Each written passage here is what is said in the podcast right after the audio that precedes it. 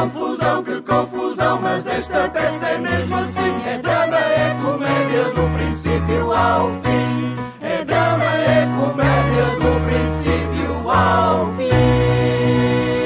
Fernando Gomes regressa a Viena do Castelo e ao Teatro do Noroeste para apresentar esta comédia musical A Viúva Inconsolável.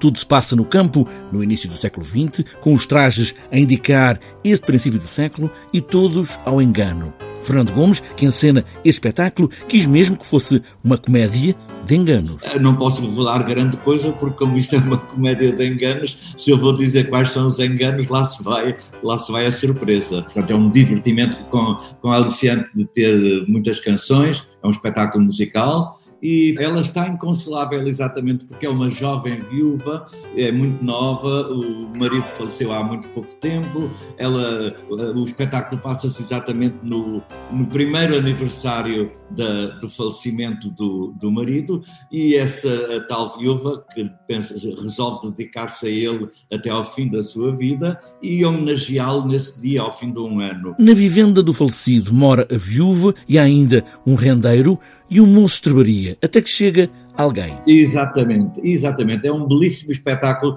para as pessoas começarem a, a sair de casa, a divertir-se e a esquecer um bocadinho estes tempos amargos que todos temos vivido. E o melhor remédio é realmente vir ao teatro, ver a Inconsolável Viúva. O diretor artístico do Teatro do Noroeste, Ricardo Simões, considera que o melhor para sacudir a pandemia é rir rir, divertir muito, como é o caso desta comédia. E que melhor para este momento que esperamos todos que seja de um desconfinamento que já não, já não tenha retrocesso, para uh, abrir a temporada, um regresso com uma comédia uh, inspirada num conto de Chekhov, uh, uma comédia de enganos, como ele aqui falou, que temos a certeza, aliás, a procura de bilhetes é sempre demonstrativa disso, temos a certeza que vai ser um grande êxito para abrir estes que também são os 30 anos de, de comemorações, as comemorações dos nossos 30 anos.